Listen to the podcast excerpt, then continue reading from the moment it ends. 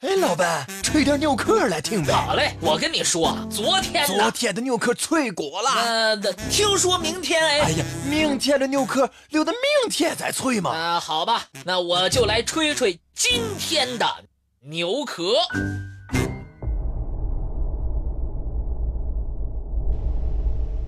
有一位名叫莫妮卡的西班牙女孩。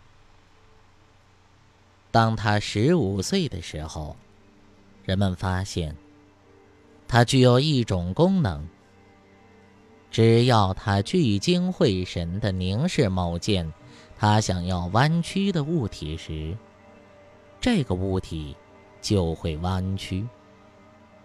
不管是餐桌上的刀叉，还是其他地方的金属棍棒。都会照着莫妮卡的设想改变形状。一位国家公共卫生部的官员卡迪纳尔医生表示，他自己曾经亲自见识过这个女孩的超能力。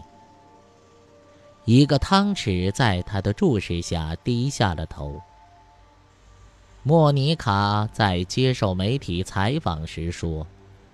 我可以让它们变成任何的形状，但我更喜欢螺旋状。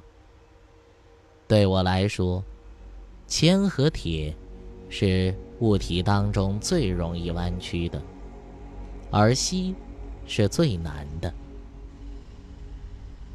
尤里·盖勒是一位具有特殊能力的以色列人，在很多的国家。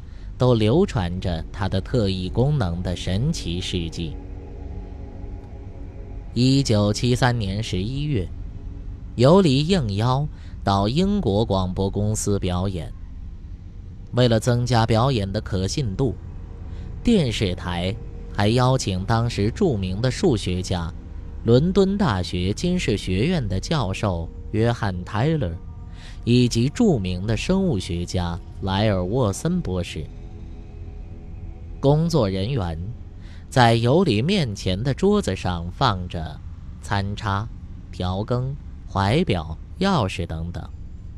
尤里把一个调羹放在手里握了一下，调羹突然变形，几乎折叠起来。桌上的餐叉也开始变形，最后竟然断了。接着。尤里又把目光放在一同摆放的怀表上。这块已经停止了很久的表，立即滴答滴答的走了起来。而在场某些观众的手表，居然失灵了。电视机前的英国观众吃惊不小。尤里·盖勒表演完回国前。英国《人民星期报》邀请他再做一次表演。